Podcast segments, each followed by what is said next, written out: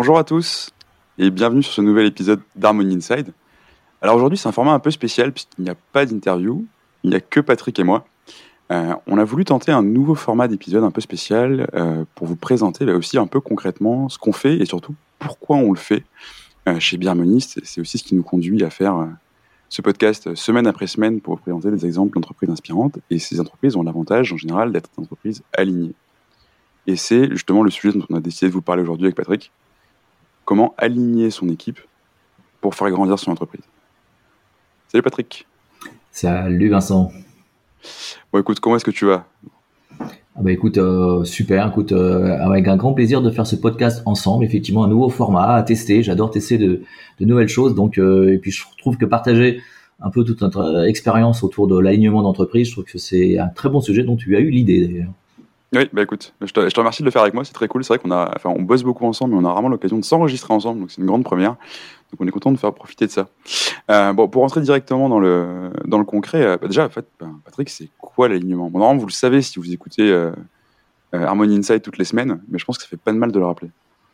C'est une super bonne question. Euh, l'alignement, c'est la capacité de, toute l'entreprise d'être euh, d'être en phase euh, autour des fondamentaux de l'entreprise. Mais c'est pas simplement que l'interne, c'est pas juste les les toutes les différentes équipes qui sont alignées sur la stratégie, sur l'organisation, sur tout ça.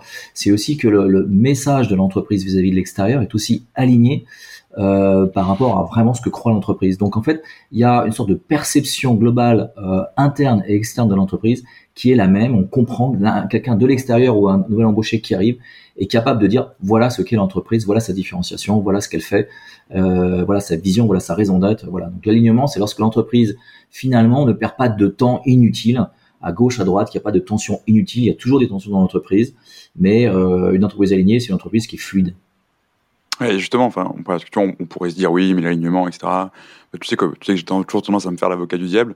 Euh, oui, l'alignement, qu'est-ce que ça veut dire? Pourquoi? Est-ce que c'est quoi, c'est quoi ce nouveau concept un peu perché? En fait, je pense que là on le voit bien, c'est quand il n'y a pas d'alignement. Et justement, enfin, je crois que tu as pas mal d'exemples de, boîtes où euh, le manque d'alignement a vraiment été un problème. Oui, alors une boîte peut être alignée et peut perdre son alignement. Euh, par exemple, OVH, moi, il y avait un poste de Octave Klaba euh, le, le, dirigeant, de, le fondateur d'OVH, qui m'avait impressionné parce qu'il y a 3-4 ans, lorsqu'il a fait ce poste, il a expliqué que euh, au cours de son développement, du développement de l'entreprise, je crois que c'était à peu près à plusieurs centaines, plusieurs milliers, les premiers milliers de, collaborateurs, il y a eu une énorme tension en interne, il y a quelque chose s'est cassé euh, véritablement dans la dynamique de succès euh, d'OVH qui était habitué à grandir vite avec une très très belle culture de bienveillance, de, de convivialité. Et euh, en fait, il y a eu trop d'embauches. À un moment donné, il y a eu énormément d'embauches et il y a eu énormément de tensions. Il y a eu un deuxième phénomène qui s'est euh, additionné à cela, c'est une croissance externe qui s'est euh, aux États-Unis qui s'est pas très bien passé. Il y a eu un choc de culture et il s'est trouvé que toute l'entreprise était un peu euh, bloquée, énormément de tensions, des départs de collaborateurs clés. Et là, Octave Clava s'est vraiment rendu compte et il a fait un post euh, que je vous recommande à lire, qui est vraiment intéressant. Et il s'est dit, ok, on va repartir, on va retravailler, reconsidérer tous les fondamentaux, donc retravailler de manière collaborative sur mission vision pour mission vision valeur pour réaligner l'entreprise et repartir. Et effectivement, une fois ce travail fait, l'entreprise est repartie véritablement. Donc on voit que une cassure et l'importance de l'alignement dans le développement d'une entreprise. Mais euh, Vincent aussi, on a on a fait une mission ensemble super, euh, sans pouvoir citer son nom. Toi, si ouais, on, on, va pas on va pas encore le dire parce que c'est une boîte qui est encore en train de se lancer. Euh, mais effectivement, oui. Enfin, en fait, quand, quand, tu vois, ce qui est intéressant dans ce que tu racontes, c'est ouais, il y a vraiment le le côté cet alignement, il, il s'impacte sur le business, quoi. Euh, et cet alignement, il se fait pas que autour, euh, pas que autour des valeurs, pas que euh, autour des comportements, etc. C'est-à-dire qu'il peut vraiment se faire autour du business. Nous, c'est vraiment un truc qu'on prend en compte quand on, parle de la culture. La culture intègre le business, intègre le business model. Et en fait, quand on n'est pas aligné dans une équipe, même à 10, euh, même dès le début, sur des éléments hyper fondamentaux comme bah, qu'est-ce qu'on vend, à qui on le vend, avec quel business model, est-ce que c'est de l'abonnement, est-ce qu'on est sur du SaaS, est-ce qu'on est sur un produit, un service, etc en fait, ça peut juste pas marcher euh, et ça provoque des tensions. Et nous, c'est ce qui, c'est ce c'est ce qui s'est passé. En fait, on est arrivé dans une, dans une boîte comme ça, une dizaine de personnes, et en fait, euh, 10 entretiens, 10 business models différents. Et forcément, du coup, bah, en termes de produits, en termes de marketing, en termes de vente, euh, toutes les choses qui sont hyper importantes pour le lancement d'une startup, bah, toute personne ne tire dans le même sens. Et du coup, tu as forcément des tensions et des incompréhensions qui arrivent. Ouais, c'était très intéressant cette mission ensemble parce qu'on a vu, on a senti qu'il y avait un certain nombre de collaborateurs qui euh, on avait on avait presque atteint un point de rupture. Il y en avait un ou deux qui, qui étaient voilà qui avaient été il y avait eu des engueulades dues à ces tensions un peu improductives et donc il y avait des collaborateurs qui avaient perdu leur motivation. Alors qu'on est lorsqu'on est 10 personnes et qu'on et qu'on perd euh, je dirais un CTO ou un, ingénieur clé, bah, ça peut vraiment vraiment poser énormément de problèmes. Donc c'est c'est vraiment cette cette chose. L'autre élément moi qui me qui me fascine c'est déjà l'alignement du codir, enfin, euh, l'alignement du dirigeant avec ses directeurs et son Donc là, là, t'es, déjà sur une boîte qui est de taille plus importante, quoi. Ouais, alors là, on est effectivement sur une boîte de taille plus importante, mais c'est assez fréquent, en fait. Même à déjà, dès qu'on a passé le cap des 50, 100 personnes, il y a en fait du management qui se met en place, et cet alignement entre les différents managers clés euh, est, est important. Et on voit ça bien sûr aussi dans les très grosses organisations. Et moi, je m'amuse souvent à faire ce petit jeu, à poser euh, des questions euh, aux différents membres du CODIR, la même question, et on voit que les interprétations sont vraiment complètement différentes. Donc, s'il n'y a pas cet alignement euh, du CODIR autour des fondamentaux et autour du projet d'entreprise, comment veux-tu qu'une décision du dirigeant ne soit pas interprétée de multiples façons et ne soit pas exécutée de multiples façons, ce qui va inévitablement générer des tensions entre les équipes? Et là, il y a un autre exemple qui m'a vraiment marqué, c'est celui de Cheers. Tu as fait un podcast vraiment super euh, que je vous encourage tous à écouter. Euh, donc, est-ce que tu peux nous raconter euh, l'histoire de Cheers qui est Ouais, avec Antoine. ouais, c'était un super épisode. merci Antoine, Antoine Lecomte, le CEO de Cheers, qui m'a accueilli pour faire ce, super podcast. En fait, je vous invite à écouter l'épisode parce que l'histoire est vraiment forte. lui, il raconte en fait que, le début de Cheers, ils sont une vingtaine dans, dans, un bureau, etc. Ça se passe bien tout le monde est hyper aligné, euh, limite on peut finir les phrases de l'autre, etc., etc. Et puis il se passe un moment où bah, on commence à, lever, on commence à recruter de plus en de, à lever des fonds, à recruter de plus en plus de monde, etc. Et puis là, il, Antoine en fait il nous raconte que, en fait, il décrit sa boîte comme une horde de poulets sans tête. on, imagine assez bien l'image où tout le monde court, personne dans la même direction, personne ne sait pourquoi, il fait ce qu'il fait, etc. Et surtout, ce qui est hyper fort, c'est qu'en fait, ce qu'il nous dit, c'est que lui-même, dans la boîte qu'il avait créée avec son pote, il n'a plus envie d'aller il reconnaît plus sa boîte. en fait, il est complètement perdu, ça se ressent sur le business, ils font pas leurs chiffres, etc. Ils s'étaient engagés sur des, promesses, etc. Euh, vis-à-vis des investisseurs, ils les font pas, euh, ça se passe très très mal. Et c'est là, en fait, c'est à ce moment-là que justement, ce qu'il se dit, c'est en fait, il faut qu'on documente, qu'on que tout le monde sache qu'est-ce que c'est Cheers et qu'est-ce que c'est pas Cheers. Euh, et du coup, il fait tout ce travail de documentation, etc. il fait un énorme travail sur sa culture, ce qui fait qu'aujourd'hui, il a une super boîte. Euh, qui marche super bien. écoutez l'épisode si vous voulez avoir, tout l'été, parce qu'on va pas tout raconter ici. Euh, mais pour le coup, il, se passe vraiment quelque chose quand tu prends la peine de, bah, formaliser euh, ce qu'est ta boîte. Et après, ce qui se passe, c'est les gens qui sont en ligne avec ce qu'est ta boîte, bah, tu les gardes. Et ce qui, les gens qui sont pas en ligne, bah, ils sont invités à aller voir ailleurs. Quoi. Oui, il le dit très très bien, notamment dans, dans ce podcast. Il explique qu'il y a un certain nombre de personnes, il s'est rendu compte en faisant ce travail euh, de réalignement autour de la culture, de redéfinition de la culture, euh, qu'il n'avait pas fait en fait, de des premières définitions de réalignement de la culture, de mettre des mots dessus. Il s'est rendu compte qu'un certain nombre de collaborateurs n'étaient pas en phase avec ça, et donc euh, et, pesait vraiment. Et lorsque il, a, il, dit même à un moment donné, j'ai sablé le champagne lorsque ces personnes sont parties, ce qui était assez incroyable, et parce que ça a vraiment eu un effet euh, libérateur. Donc l'alignement de l'entreprise, c'est vraiment le fait que tout le monde rame dans le même sens mais euh, c'est pas non plus du clonage, c'est pas non plus euh, du boy scout, c'est vraiment le dénominateur commun, le sens, les valeurs qui vont faire que l'entreprise est un, a une dynamique commune, va dans la même direction, se comporte de la même façon et qui permet à chacun de s'épanouir et, et, et d'aller dans, dans, la même direction. Alors la, la question importante, c'est quand faut-il se soucier d'aligner son équipe à, à ton avis, Vincent? Bah, en fait, c'est intéressant parce que c'est un, un, peu la question que je me pose aussi quand, avec tous, ces exemples-là. C'est tu as plein de boîtes de, de, plein de tailles différentes. Enfin, tu prends OVH, Cheers euh, ou une startup de 10 personnes, bah, au final, c'est pas la même chose. Euh, en fait, pour moi, la réponse, tu es, d'accord ou pas, hein, Patrick, mais c'est le, plus tôt et le mieux. Euh, et il faut le faire de manière régulière. Parce qu'en fait, tu, tu peux, enfin, au début es, de, l'aventure, tu es 10 par exemple, tu, tu, tu, veux créer quelque chose, tu es, vraiment en train de passer de, de, de, pas de 0 à 1, mais de 10 à 20 ou 10 à 50, tu étais en train d'essayer de sortir un produit de terre, de trouver tes clients, de les garder, de les faire revenir, de construire en même temps toute une organisation. Il y a un million de sujets à traiter tous les jours. Tout le monde fait un peu de tout. Et en fait, fatalement, même en tant, que, en tant que dirigeant, en tant que CEO ou en tant que fondateur, tu peux pas garder la main sur tout. Surtout, tu es obligé de faire confiance parce qu'il faut que toi-même, tu aies, un, nouveau rôle à jouer qui va constamment évoluer dans toutes les phases, on va le voir. Euh, donc, en fait, tu es obligé de savoir que tout le monde va aller dans la même direction Et c'est le bon moment, justement, pour poser les fondations pour te, pour, te, dire très tôt, et c'est par exemple Thibaut, Thibaut Lévy-Martin de partout qui nous dit ils l'ont fait dès qu'ils étaient 10.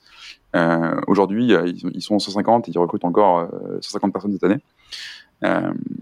tu le fais dès le début et tu le refais régulièrement parce que ça te permet bah, d'absorber justement cette croissance derrière. Quoi.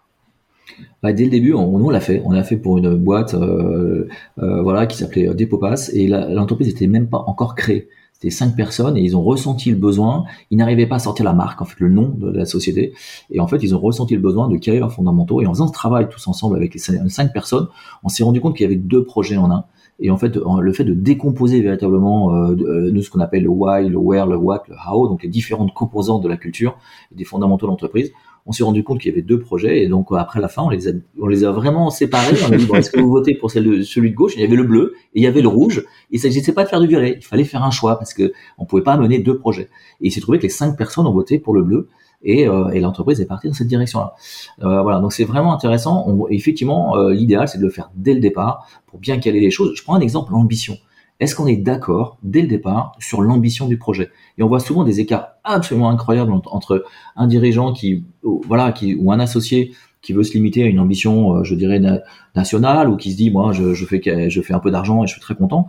Et puis un autre qui a vraiment une ambition mondiale de révolutionner le monde. Ça, va juste pas être les mêmes recrutements, pas le même projet, pas le même rythme, pas le même tempo. Et si, on se met d'accord dès le départ, ben, il y a quand même un, il y a quand même un problème euh, majeur. Alors l'autre l'autre élément où moi je vois beaucoup, c'est ces étapes. Oui, vas-y. Ouais, si tu, me permets, parce que tu vois, là, encore une fois, hein, je, me mets dans la tête euh, d'un start-upper qui est, par exemple, euh, bercé à l'itération, au lean, etc., etc. Et lui, si on lui dit, bah voilà, euh, dès que t'es 10, tu, cales tout ce que tu es, etc., c'est important de le faire dès maintenant. et, du coup, tu peux avoir l'impression qu'en gros, effectivement, ça te met sur les rails pour ta croissance, et tu peux te dire, bah oui, mais ma boîte, elle va changer, je sais pas de quoi demain sera fait, j'ai besoin d'itérer, etc. en fait, justement, c'est pas parce que tu le fais très tôt qu'il faut plus le faire après. Surtout que surtout la boîte, euh, lorsqu'on est une startup, elle va rencontrer son marché, elle va évoluer avec son marché. Et donc, une boîte plus établie, elle a déjà des points, euh, je dirais, de convergence avec le, avec le marché. Son business model est clair, sa proposition de valeur est plus claire. Alors, elle peut évoluer, mais quand même relativement claire. Alors que pour un, un startupper, il va forcément une boîte, une startup, elle va forcément rencontrer son marché. Et donc, d'où les pivots, d'ailleurs, qui sont faits régulièrement. Et donc, revisiter, comme tu le dis, c'est vraiment un juste titre. Et, puis, et même, le, le, pivot, effectivement, c'est un cas extrême. Mais même si t'as pas de pivot, enfin, ça, c'est un truc, je, je, pourquoi je mets une pièce dessus, euh, c'est ce qui se passe dans toutes les boîtes qui sont en croissance, à différents stades, différents paliers. Quand tu arrives à 50, quand tu arrives à 150, etc., et surtout quand tu grandis très vite et que tu recrutes beaucoup, en fait, qu'est-ce qui se passe? Concrètement, déjà, tu peux avoir mis du temps à atteindre cette croissance-là, et souvent, tu as un cœur historique de salariés, alors, peu importe leur nombre, mais eux, ils sont là depuis le début de l'aventure, euh, ils comprennent très bien euh, ce qu'est leur boîte, ce qu'est la culture, etc. Et d'un seul coup, ils voient arriver énormément de monde, énormément de nouveaux. Euh, et du coup, il y a une peur qui s'installe, de se dire oui, mais on va, perdre ce qui faisait l'âme de notre boîte, j'ai pas forcément envie que ça change. Il y a une inquiétude qui se crée, et, et, du coup, tu peux avoir un phénomène de clan, euh, un peu de tribu qui, va, se créer. D'une part, tu vas avoir les anciens qui vont rester entre eux et préserver en gros leur héritage, et les nouveaux qui eux aussi veulent arriver, leur, et amener leur, pierre à l'édifice. Euh, ce qui n'est pas forcément euh, toujours évident aussi quand on est nouveau dans une boîte. Et en fait, quand tu fais ce travail de, revisiter euh, tes fondamentaux, alors ça peut être tous ou pas tous, hein, tu peux travailler sur tes valeurs, sur ta raison d'être, etc., euh, dans un palier de croissance, et surtout que tu, tu prends le, le, soin de le faire en partant du terrain, en partant des équipes, en fait, tu vas avoir le résultat, tes fondamentaux vont être, vont être de nouveau clarifiés, réalignés, etc., puis tu vas avoir le process aussi. En fait, le process, il porte autant d'apprentissage que le résultat en général. Euh, C'est-à-dire qu'en gros, tu vas faire travailler tes équipes, surtout si tu fais un mode collaboratif, euh, ensemble à redéfinir ce qu'est la boîte, tous ensemble. En fait, c'est le meilleur moyen de s'assurer que chacun, chacun peut s'exprimer, que chacun est entendu, chacun amène sa pierre. Euh, et ce faisant, tu recrées des équipes. Euh, et tu recrées en fait une seule équipe, une seule entreprise qui se fédère à nouveau autour de nouveaux fondamentaux et autour d'une nouvelle culture. Ouais, je crois que c'est ce que tu dis, c'est vraiment un grand classique des sociétés en hypercroissance ces, euh, ces embauches euh, rapides qui, euh, qui créent des tensions entre les, les, anciens et les nouveaux, les départs des anciens. Donc on se dit bon bah c'est normal, mais en fait c'est, c'est quelquefois ça peut être extrêmement perturbateur.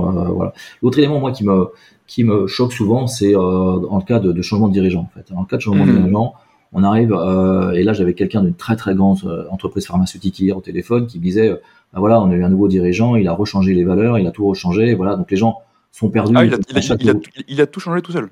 Ouais, voilà, c'est-à-dire en fait, ça recrée. En fait, ce que constate cette personne, c'est qu'à chaque changement de dirigeant, euh, bah, toutes les valeurs étaient changées et on repartait à zéro.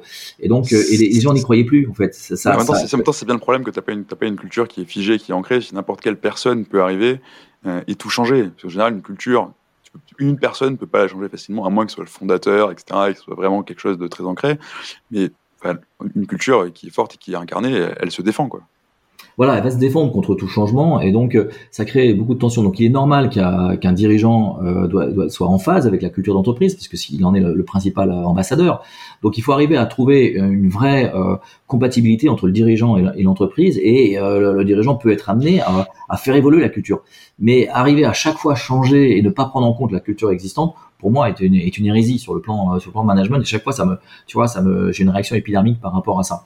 Et ce que j'ai aimé aussi dans les dans les euh, dans les podcasts qu'on a que tu que tu as fait notamment euh, euh, récemment, c'est vraiment qu'il y a des entreprises qui au contraire le vivent à fond. je pense notamment au Bon Coin et, et, à Le Hibou, qui sont deux podcasts que tu as fait où vraiment on voit des entreprises qui au contraire naturellement se sont ont vraiment utilisé la culture comme un levier de, de croissance. Peut-être dire deux mots sur ces deux podcasts qui sont vraiment super.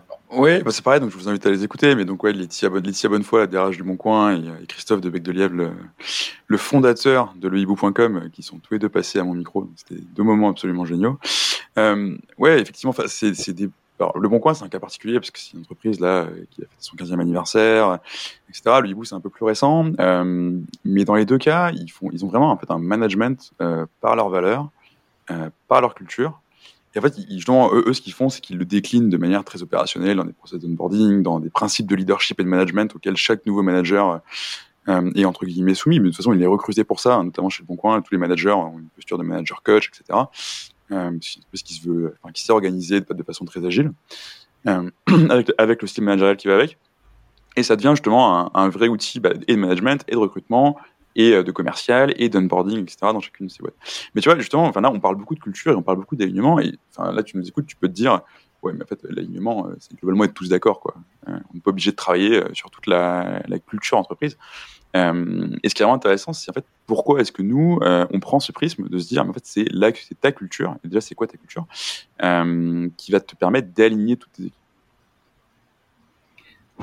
oui, donc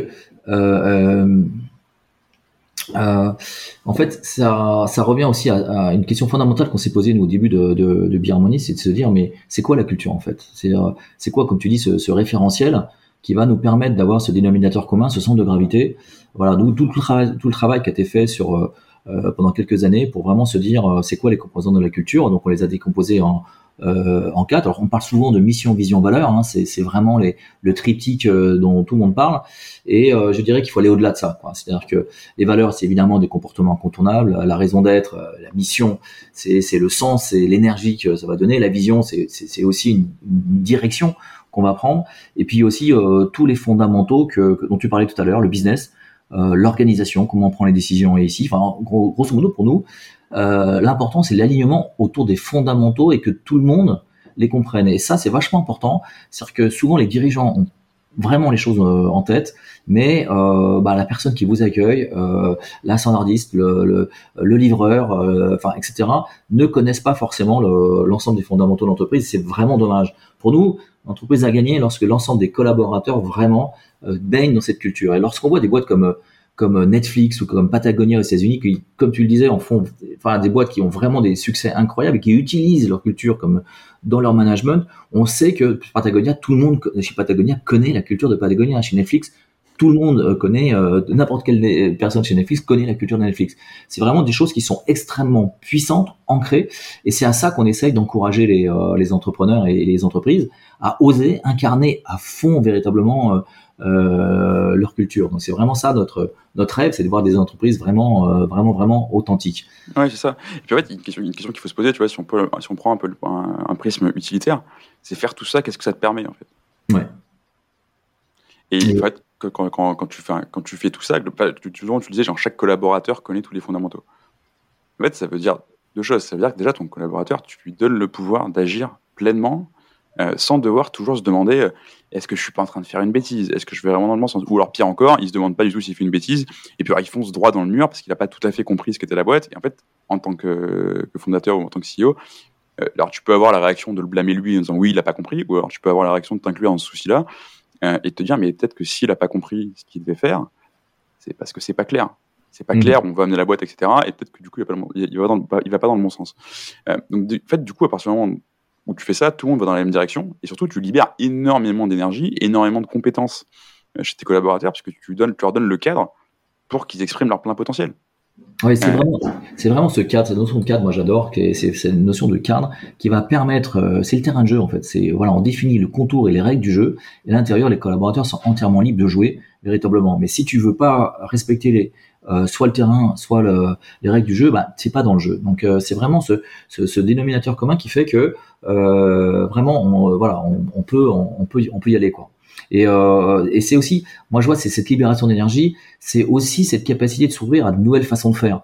Euh, je pense notamment, j'ai vu d'incroyables innovations euh, se faire. C'est, je cite souvent euh, un ancien client qui est la société Chapka, qui, qui voilà, qui est une société de cotage d'assurance et qui fait des choses mais incroyables en termes et qui a révolutionné la façon de, de répondre aux clients, là, etc.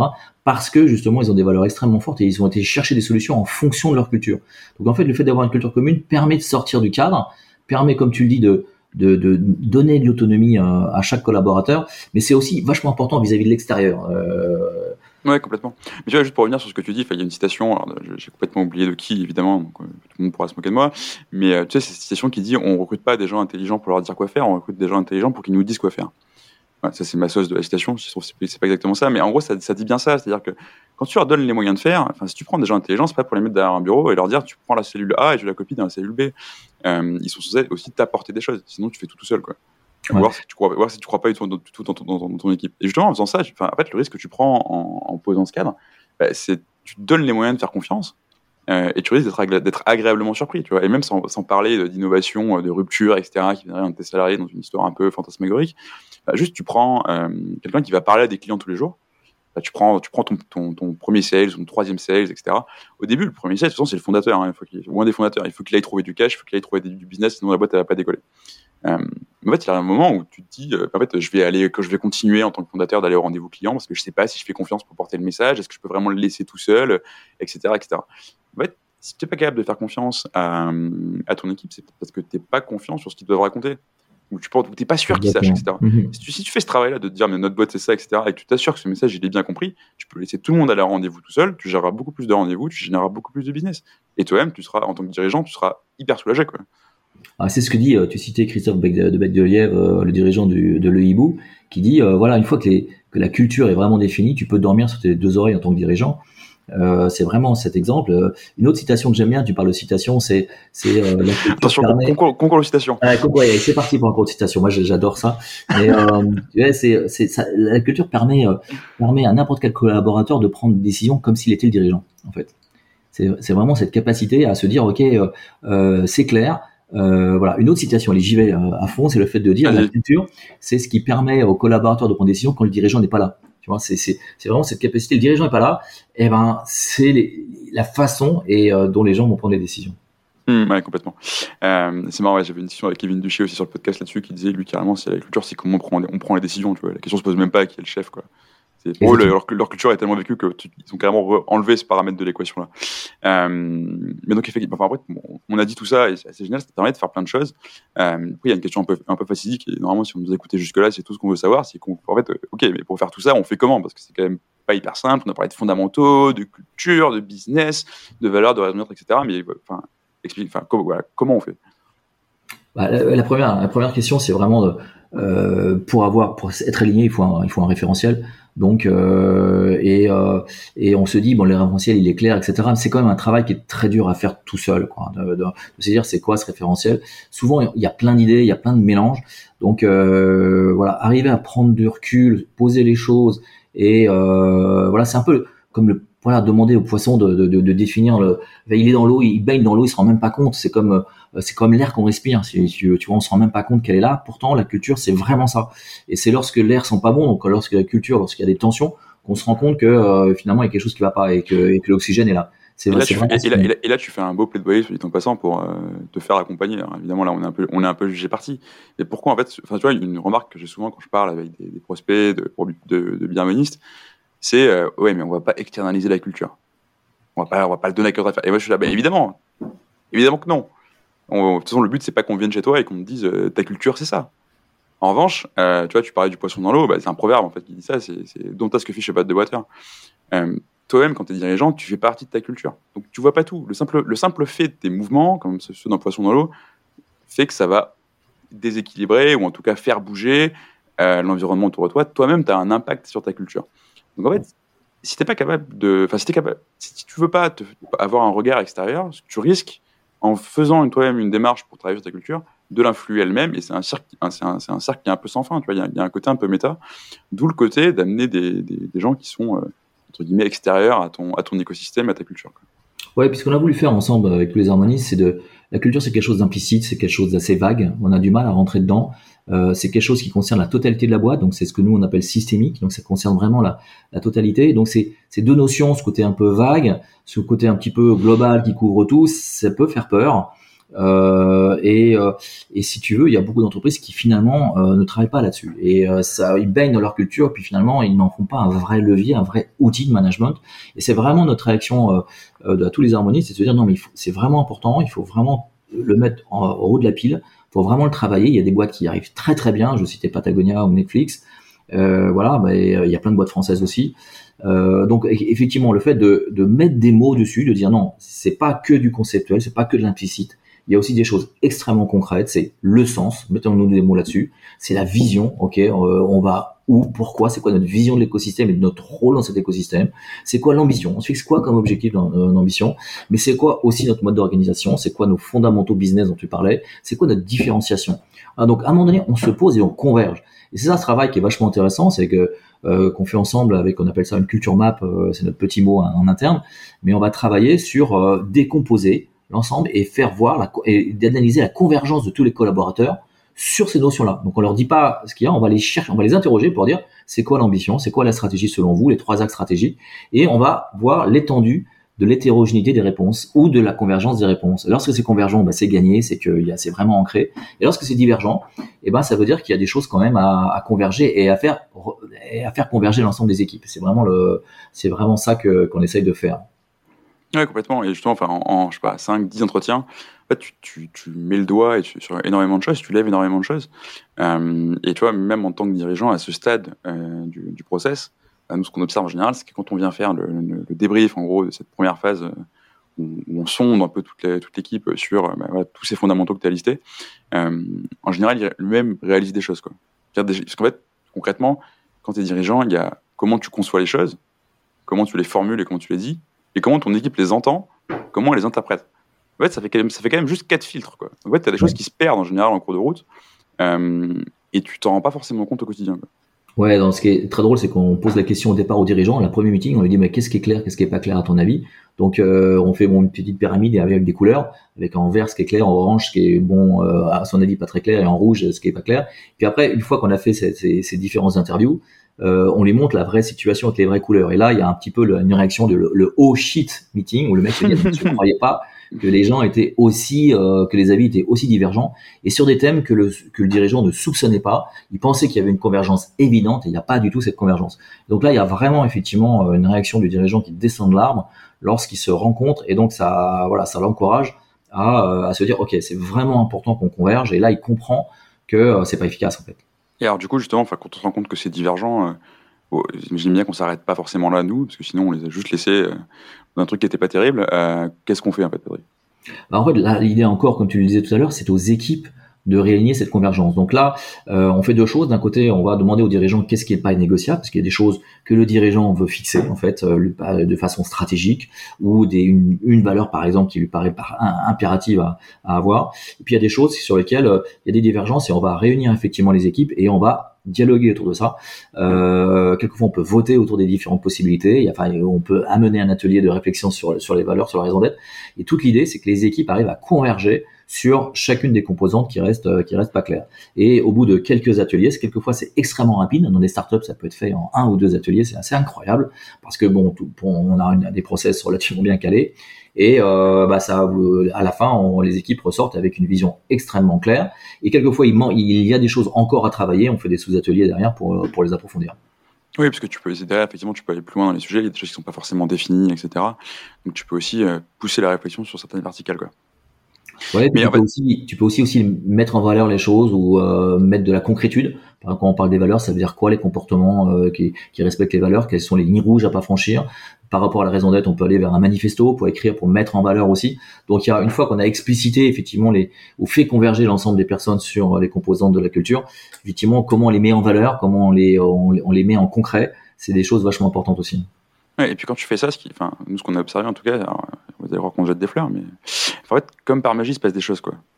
Du, du, jour au lendemain. C'est-à-dire que bah, là, cette, cette startup dont on vous parlait, bah, concrètement, ils signent leur premier client euh, juste après avoir fait ce travail-là.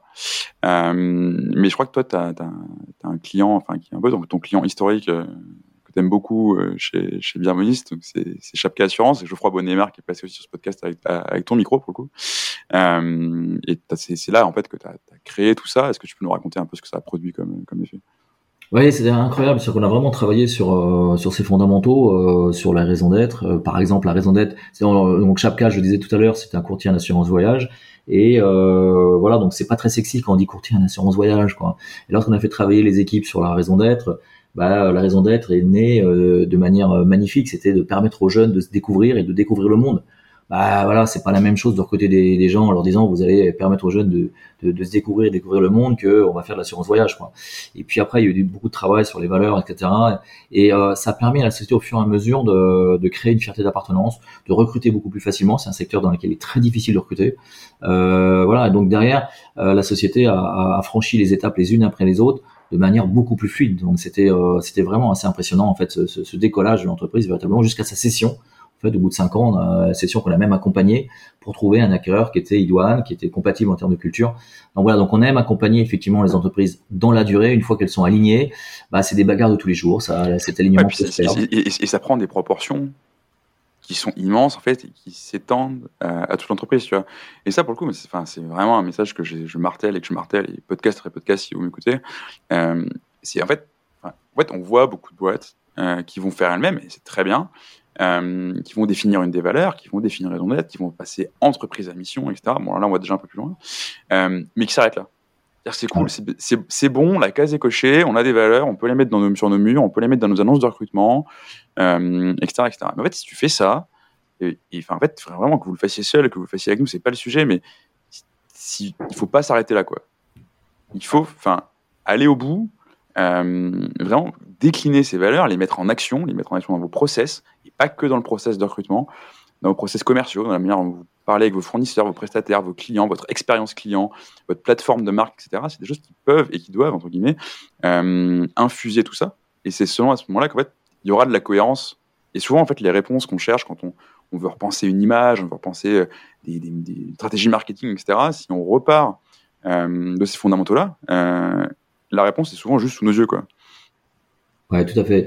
Euh, l'autre phénomène aussi que moi j'ai constaté dans, notre rôle en tant que, que c'est d'être non seulement un, gentil ange gardien pour aider à vraiment euh, faire émerger cette, cette essence de l'entreprise et, et, et qu'elle soit préservée, mais aussi d'oser, d'oser aller plus loin, d'oser y aller à fond, à fond, à fond. Et on le voit dans les podcasts qu'on a fait. C'est pour ça qu'on sélectionne des entreprises, ces entreprises qui ont vraiment osé euh, y aller à fond, sortir des sentiers battus et, euh, et faire des choses qui étaient complètement, complètement nouvelles. Et c'est ça qui les a fait gagner. Par exemple, si, si je reprends Chapka, Chapka qui était un courtier d'assurance voyage, qui voulait vendre de la sécurité, permettre aux jeunes de, voyager en sécurité, bah, il faisait pas, par exemple, la gestion de sinistres. C'est quelque chose qui était fait par d'autres et qui n'était pas fait de la façon de, de Chapka. Donc Chapka vendait avec beaucoup de conseils, mais derrière, lorsqu'il y avait un sinistre, c'était géré de manière pas du tout dans les dans les codes de Chapka. Ça, c'était pas possible.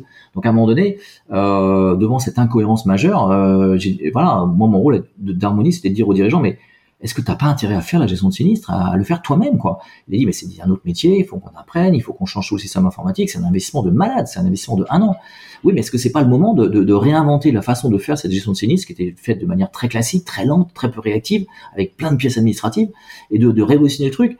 Bah, il a dit oui, donc il a un peu hésité, etc. Puis toute l'entreprise a dit ok, on y va. Ils ont fait un travail de dingue et ils ont sorti une gestion de sinistre qui était euh, complètement révolutionnaire, complètement à leur image, et ça a fait euh, exploser l'entreprise tant en termes de développement. alors, alors que si, si, tu me permets, il y a quand même peu de trucs moins sexy euh, de prime abord que la gestion de sinistre. Quoi.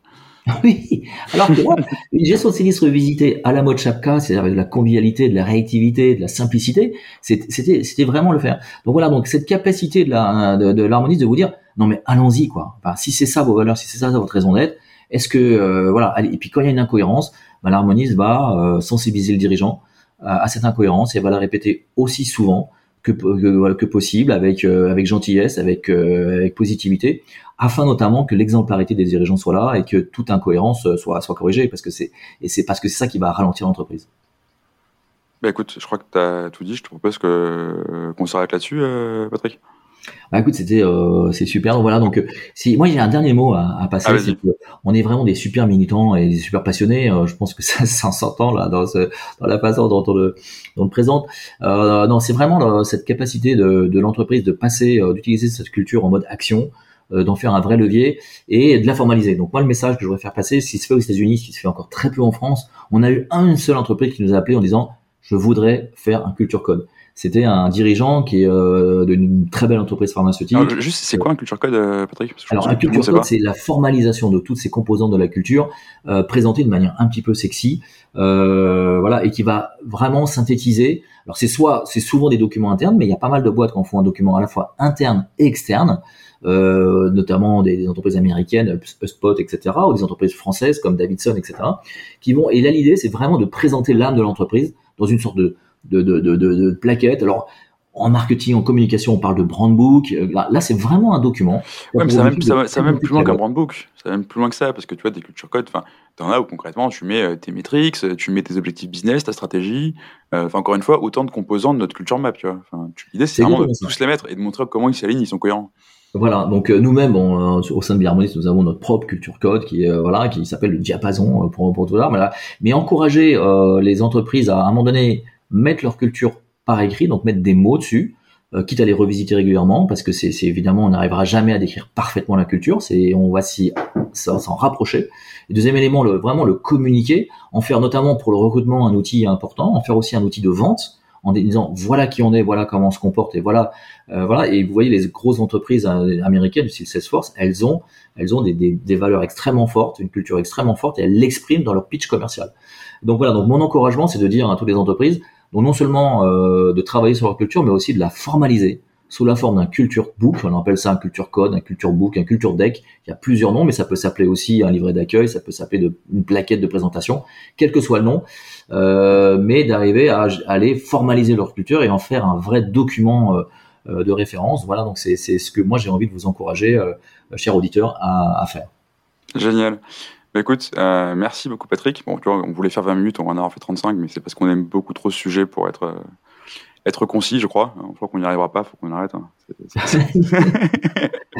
en tout cas, si vous avez, euh, si vous avez aimé cette discussion et surtout si vous avez un ami ou quelqu'un, un entrepreneur ou un dirigeant ou un DRH qui voilà, qui que vous penserez sensible à ça ou qui vous que vous pensez qu'il n'arrive pas à passer un cap parce qu'il lui manque quelque chose, bah voilà, n'hésitez pas à lui passer ce podcast et n'hésitez pas à lui donner euh, le lien vers notre site web et de nous contacter, Vincent au moins, et, on aura toujours plaisir à échanger et lui montrer qu'on peut faire autrement et que travailler sur sa culture et travailler sur l'alignement autour de sa culture, c'est vraiment faire autrement, c'est vraiment un savoir-faire particulier parce qu'il faut une approche globale, il faut, faut avoir décodé cette culture, etc. Donc beaucoup d'entreprises y arrivent de manière complètement spontanée, mais si vous n'y arrivez pas ou si l'entreprise n'arrive pas à avoir cette, cet alignement, ben c'est qu'il y a quelque chose qui cloche. Qu'est-ce qui cloche? Ben voilà, euh, Vincent au moins sera ravi d'en parler avec vous. Ouais, exactement. je vais même dire mieux que toi. Tu vois, en fait, si vous connaissez quelqu'un autour de vous qui se plaint tout le temps de son travail, envoyez, envoyez-lui ça et puis envoyez-lui le, le, reste des épisodes parce qu'il y a deux choses qui peuvent se passer. La première, c'est qu'il va comprendre pourquoi ça, il, se sent pas aligné et peut-être que sa boîte elle-même n'est pas alignée. Et puis, si jamais il veut changer de travail, il trouvera aussi des super boîtes dans notre podcast dans lesquelles postuler. Et donc, évidemment, et puis une dernière chose, c'est donc on vous l'a dit au début, c'était un format d'épisode un peu spécial. Euh, avec Patrick et puis avec tout le reste euh, du, collectif, notamment Hélène qui nous aide aussi à animer ce podcast, on se pose la question d'en faire plus.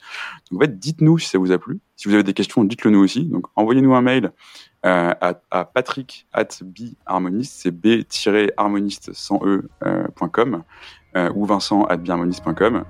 on vous répondra, on sera ravis de discuter avec vous. et merci à tous d'avoir écouté jusque-là.